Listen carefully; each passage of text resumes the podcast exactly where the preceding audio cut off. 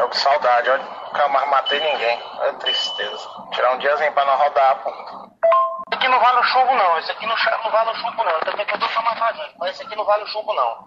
Só vale pisa mesmo. O registro é de falas de policiais e ex-policiais presos em dezembro de 2019, acusados de formarem uma milícia.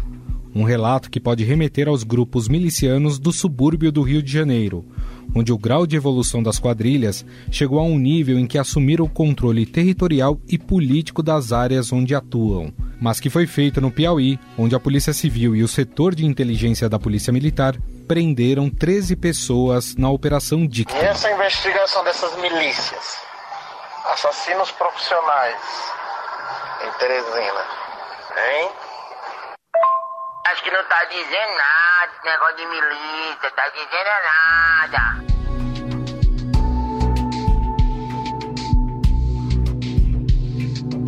menos de um ano das eleições 2020, a interferência de milícias na política do Rio de Janeiro e a expansão do problema para o resto do Brasil preocupa autoridades, estudiosos e políticos. Há registros recentes de grupos milicianos em estados, incluindo o Distrito Federal, como Pará, Piauí, Ceará e Rio Grande do Norte. Com atuação ainda predominantemente de grupo de extermínio e de segurança privada forçada, elas são embriões das milícias nos moldes cariocas. Na edição de hoje do Estadão Notícias, o repórter Ricardo Brant conversou com os investigadores, magistrados, autoridades de Estado, políticos e estudiosos sobre o problema das milícias e suas relações com a política. A milícia desequilibra é, o processo político eleitoral como qualquer grupo armado que controla o território, na medida em que eles decidem quem pode e quem não pode fazer campanha nesse território.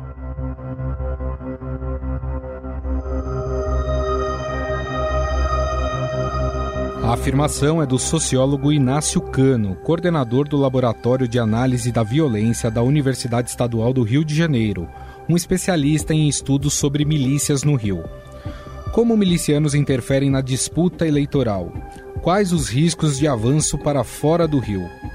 Quais os motivos que levam milicianos a se infiltrarem no legislativo e no executivo? O cenário político eleitoral, dominado por discursos armamentistas e legitimadores de ações violentas, pode se agravar com a entrada desses grupos no pleito, como explica o pesquisador Inácio Cano. Então, está para ser feita ainda uma pesquisa nacional sobre o problema para estabelecer se de fato ele se expandiu e acontece em muitos outros lugares ou se é o termo que é usado para fenômenos que são diversos. Né? A gente vem ouvindo o termo vários estados do norte e nordeste, mas às vezes a gente tem elementos que levam a pensar que, pelo menos em alguns casos, a realidade a que faz referência é, é diversa.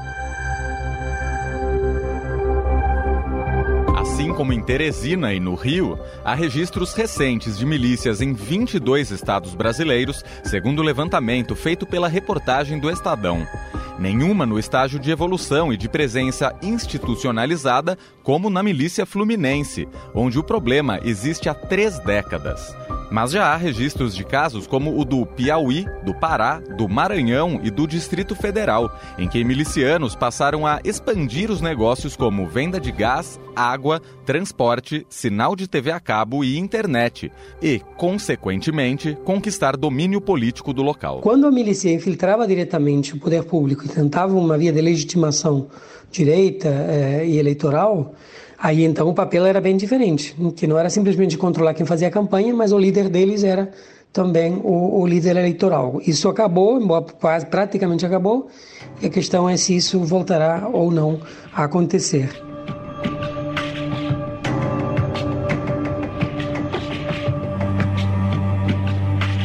O sociólogo Inácio Cano estudou as milícias nos anos que se seguiram à primeira ofensiva do Estado contra elas, ocorrido dez anos atrás.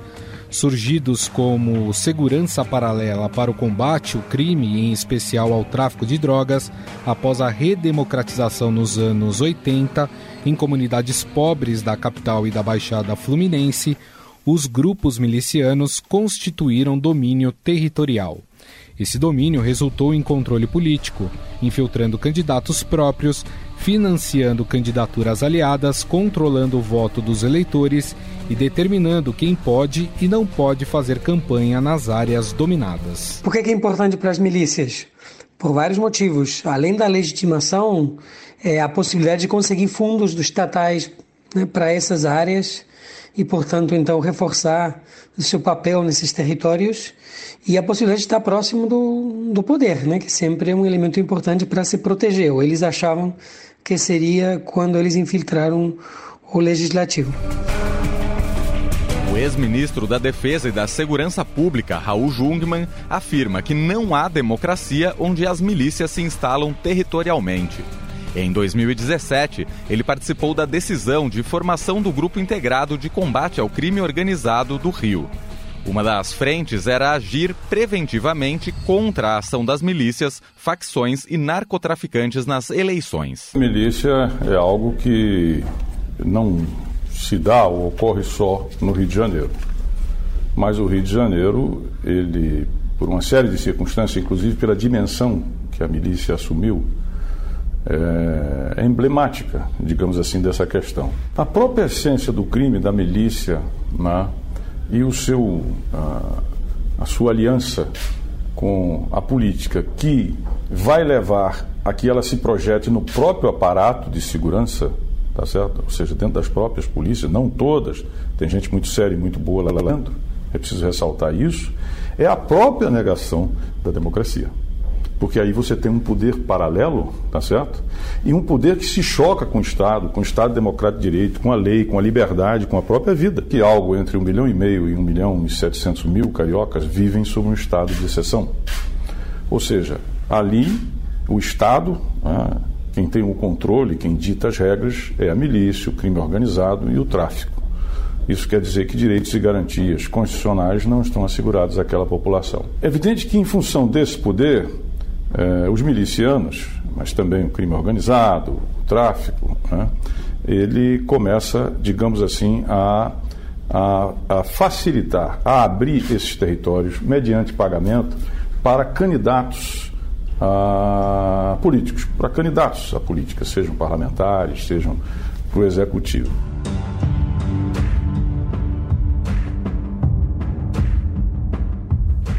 No modelo de milícias cariocas, quando os grupos se consolidam como donos dos territórios, cobram taxas dos candidatos pelo uso do espaço público. Jungmann destaca essa evolução das milícias e sua força política. Com o passar do tempo, sobretudo a milícia compreende que ela tem um poder de eleger não uh, aliados ou de abrir espaço, mas, sobretudo, de eleger os seus representantes. Né? Então, isso quer dizer que quem controla o território controla o voto. Quem controla o voto elege o seu representante. Então nós passamos a ter dentro do parlamento, é certo? a representação, evidentemente que isso oculta, disfarçada, do crime organizado, das milícias principalmente e do tráfico. Como nós vivemos naquilo que a gente chama de presidencialismo de coalizão, aonde o chefe do executivo faz a maioria depois da eleição, e isso ele faz como? Distribuindo cargos, distribuindo espaços dentro do próprio executivo. O que é que acontece? Voltemos. A milícia controla o território, controla o voto, elege o seu representante, seu representante vai participar da distribuição de cargos, inclusive escolhendo cargos dentro do aparato de segurança do próprio Estado. Isso é o que eu chamo de coração das trevas. Né? Num segundo momento, fruto exatamente deste poder, eh, se estreita a aliança entre política e políticos e as milícias.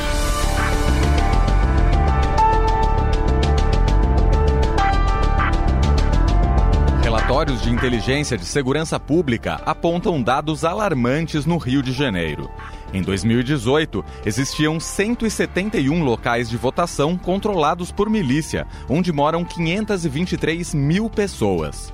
Junto com as facções, são 637 locais de votação dominados pelo crime organizado. O Comando Vermelho, por exemplo, domina áreas onde estão 338 locais de votação.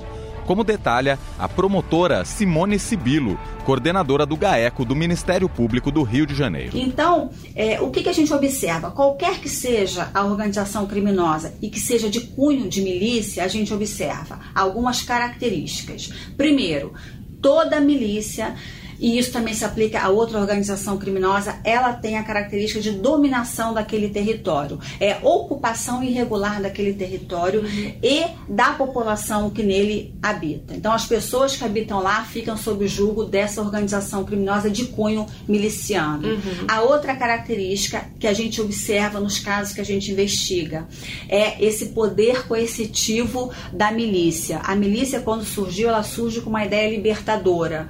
Quando ela surgiu no, nos primórdios, as primeiras células da milícia era a milícia, eu vou te proteger contra o traficante, eu vou te proteger contra a desordem estatal, seja violência primária, seja violência vertical ou horizontal. Uhum. Mas, na verdade, a gente observa que, de acordo com as nossas investigações, a milícia extorque, a milícia estupra, a milícia impõe castigos. Então, nós já tivemos casos aqui investigados e comprovados de pessoas que criaram um grupo de WhatsApp numa determinada comunidade para poder divulgar os abusos da milícia, os milicianos descobriram e passam então a revistar os celulares dos moradores uhum. e constataram que uma determinada pessoa divulgava, né, dava informação, eles estupraram essa, essa pessoa. Outros casos nós detectamos que eles impõem castigos, eles mesmos. Então, se você tem, por exemplo, violência doméstica naquela, naquela comunidade, você não pode chamar a polícia, você tem que chamar o miliciano.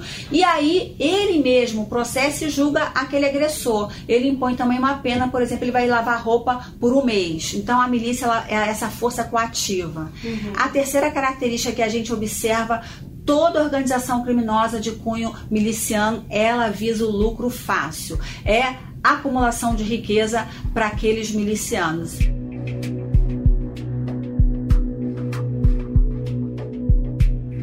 Controle político das áreas dominadas pelas milícias faz parte de uma evolução e está diretamente relacionado aos interesses econômicos dos milicianos, a blindagem das ações ilegais e a perspectiva de maior poder. A gente constata também que, diferentemente de outras organizações criminosas do tipo é, tráfico de drogas, a organização criminosa do tipo milícia ela é mais, muito mais difícil de você investigar e isso é uma questão bem clara e evidente. Como ela conta nos seus, nos seus quadros com agentes públicos, eles sabem como se proteger de uma investigação porque eles conhecem o sistema. Esse é o efeito perverso é, da milícia. Como ele conhece o sistema e como ele conhece o sistema investigativo, ele se protege dessa investigação. Não há dúvida nenhuma que investigar milícia, investigar, processar e condenar e executar a pena é muito mais difícil. Outra diferença da maioria das milícias registradas recentemente fora do Rio é a predominância de grupos que atuam fora da área urbana e de conflito agrário, como no Pará, Amazonas, Mato Grosso e Mato Grosso do Sul. Olha, sem dúvida alguma, o que leva o Rio de Janeiro a ter a experiência das milícias também acontece em outros estados. Né? A ideia da falta de controle sobre as forças de segurança pública, a ideia de corrupção das forças públicas, é, territórios abandonados, desigualdade social, desigualdade territorial, periferias desassistidas, esse cenário social e político que leva o Rio de Janeiro a ter a experiência das milícias, ele não acontece exclusivamente no Rio de Janeiro.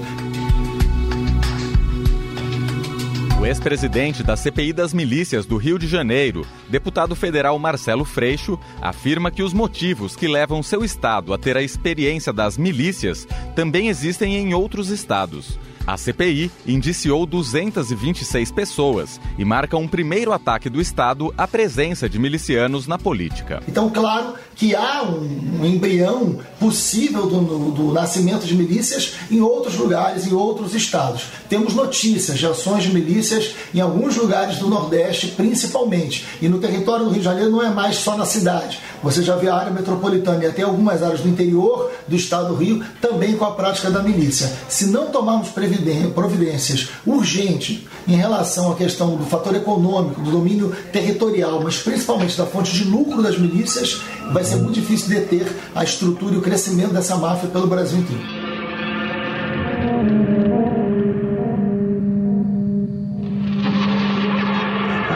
Freixo é deputado pelo Rio e já anunciou que será candidato a prefeito da cidade em 2020. Nas urnas vai enfrentar o ex-vereador Jerônimo Guimarães Júnior, mais conhecido como Jerominho. Cumpriu 10 anos de prisão acusado de homicídio e apontado como chefe de uma das mais antigas e grandes milícias do Rio, a Liga da Justiça. Em vídeo postado em perfil na rede social, ele colocou sua pré-candidatura à prefeitura nas ruas e afirmou ser vítima de uma armação. Bom dia, família brasileira. Eu sou o Jerominho. Todos vocês me conhecem, sabem o trabalho que eu sempre realizei social aqui na Zona Oeste. Sou pré-candidato, sim. Sou pré-candidato a prefeito no município do Rio de Janeiro, do meu município. Vamos lutar. Aqueles que acham, ah, não, eu Muita gente fala, às vezes, em algumas coisas que eu coloco. Ah, não, a lição da cadeia quer ser prefeito. Quero sim. Marcelo Freixo acredita que a eleição de 2020 não será diferente das eleições passadas. Segundo ele, a milícia é o único grupo criminoso que transforma seu domínio territorial em domínio eleitoral. Sem dúvida alguma, 2020 não vai ser diferente é, dos anos que, que nós já passamos. Os grupos milicianos vão se organizar principalmente porque é o interesse da cidade. É uma eleição municipal. Então a eleição municipal vai definir, por exemplo, a questão do transporte alternativo, a questão da regulamentação fundiária, né? pontos, a questão do gás, que envolve a Agência Nacional de Petróleo, mas acontece no território das cidades. Então, uma eleição que toca na cidade, no poder da cidade, na relação dos bairros, interessa diretamente às milícias. Eles vão interferir, eles vão tentar, mais uma vez, eleger vereadores e interferir diretamente na eleição de prefeito. Tem muita coisa em jogo.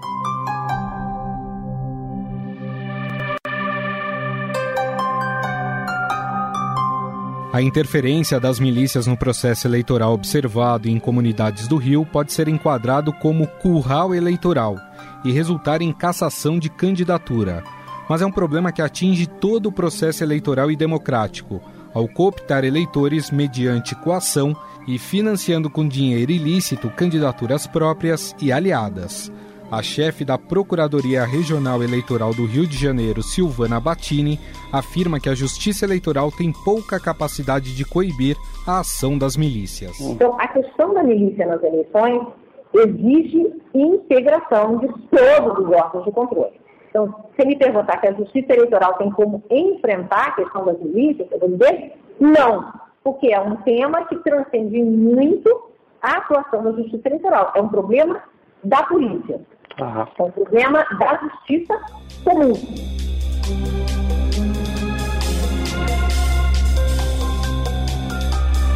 O combate integrado de milícias é uma realidade no Rio de Janeiro, mas inexiste nos demais estados, onde o problema é tratado nas esferas criminal e de segurança pública isoladamente. Formação de milícia privada no Brasil é crime, tipificado no Código Penal desde 2012. A lei prevê pena de 4 a 8 anos de prisão. A chefe da Procuradoria Regional Eleitoral do Rio de Janeiro explica o que pode ser feito. O que a Justiça Eleitoral vai poder fazer?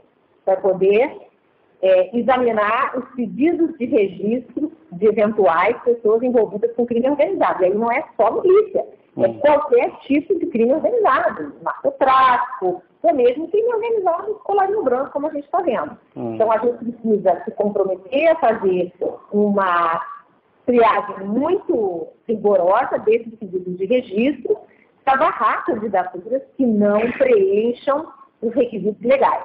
Hum. Né? Isso, é justiça, isso é o papel da justiça eleitoral. Além disso, é preciso garantir que essas comunidades que estejam sob o domínio de organizações criminosas, que os eleitores possam ter um ambiente de liberdade para fazer as suas escolhas. Quando o problema da ação das milícias nas urnas é tratado de forma isolada, o Estado tem suas limitações. Do ponto de vista eleitoral, muito pouco pode ser feito contra a interferência dos milicianos. Há registros de casos no Rio de listas feitas por milícias com nomes de moradores e locais de votação para conferência posterior. A promotora de justiça Miriam Lattermeier, coordenadora do grupo especializado na área eleitoral do Ministério Público Estadual do Rio de Janeiro, explica que o órgão tem duas frentes de ação para barrar candidaturas de milicianos. A primeira oportunidade seria, né, que vem antes, é, é a impugnação ao risco de candidatura, e para isso nós precisamos é, de uma sentença condenatória confirmada pelo tribunal. A lei da ficha limpa, a lei 64 de 90, ela prevê uma série de hipóteses, uma série de crimes que quando, as, quando aquela pessoa que cometeu aquele crime tem uma sentença é, condenatória confirmada pelo tribunal, ela é impugnada, o risco dela é impugnado. Se é uma situação fácil de ser feita, não, não gera a menor dificuldade. O, o grande dificultador que a gente tem é quando a gente não tem essa situação daquele, daquele candidato com uma sentença condenatória confirmada pelo tribunal. São crimes contra o patrimônio, crime de homicídio, até crime ambiental. A lei da Típica prevê uma série de crimes tá. e que aí no desmício seria, essa, seria enquadrado que permitiria essa impugnação de candidatura. Uhum. Além dessa impugnação, nós temos um instrumento legal que se chama Ação de Investigação Judicial Eleitoral, uhum. em que você tem que ter um abuso de poder econômico, um abuso de poder político.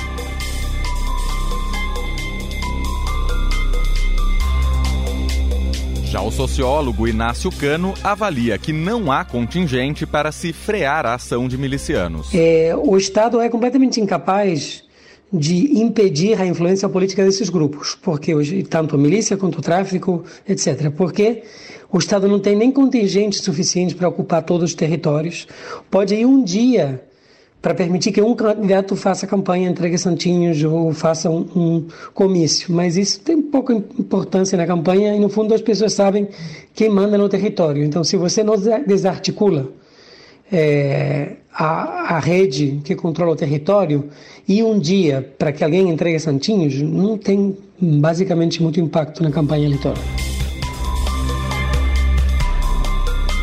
Procurador Regional da República, Marcelo Freire, coordena o Grupo Estratégico de Enfrentamento à Violência no Rio de Janeiro, que agrega 25 instituições voltadas a definir uma ação orquestrada contra o avanço do poder das organizações criminosas.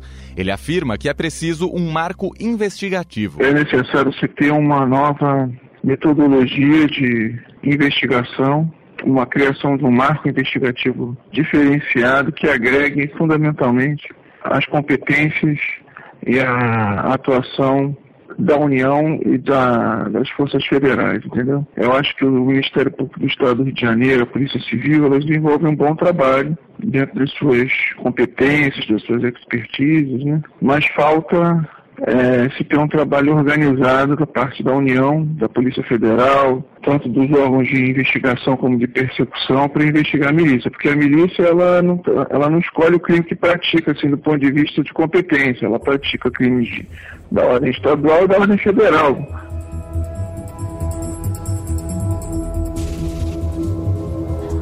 As milícias e demais organizações criminosas não vão acabar, nem no Rio de Janeiro, nem no Brasil elas podem mudar seus modelos de atuação. É o que afirmam autoridades e especialistas ouvidos pela reportagem.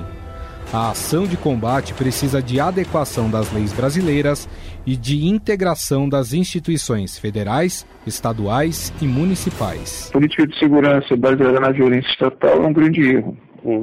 Né? Ela não ela não resolve o problema, pelo contrário, ela só cria novos problemas. Né? Agora, de fato, existe uma diferença na polícia que atua em área de milícia e na polícia que atua na área dominada pelo tráfico e pelas outras facções. Por que, que isso existe? É, na minha visão, por conta da institucionalização. A milícia é mais institucionalizada do que o tráfico.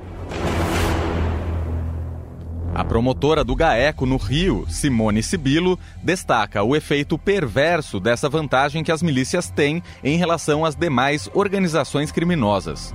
O grupo que ela coordena enfrenta milícias na justiça estadual e denunciou mais de mil pessoas em 2019. E se nós não mudarmos a forma de é, enfrentar a questão processual, de é, mudar né, a forma como avaliar a prova de um processo envolvendo miliciano, claro, de acordo com a lei, com o devido processo legal, é, nós não vamos avançar também. Então, a investigação contra a miliciana é muito mais difícil, é isso que o GAECO tem feito, é investigar de uma forma diferente. A prova da milícia tem que ser muito mais técnica do que testemunhal. A testemunha se silencia. Procurador da República Marcelo Freire conclui que o Estado tem perdido a guerra contra as milícias e faz um prognóstico preocupante. A atividade econômica corresponde a 6, de 6 a 8% do PIB mundial. Então não vai acabar nunca. Isso é bobagem. Você, você achar que você vai acabar com o crime organizado. É seu dever combater e minimizar as suas ações. Né? Esse é o dever. Agora acabar não vai acabar. É... É uma ilusão a gente achar que a gente vai acabar com as organizações. Elas vão se transformar em outras.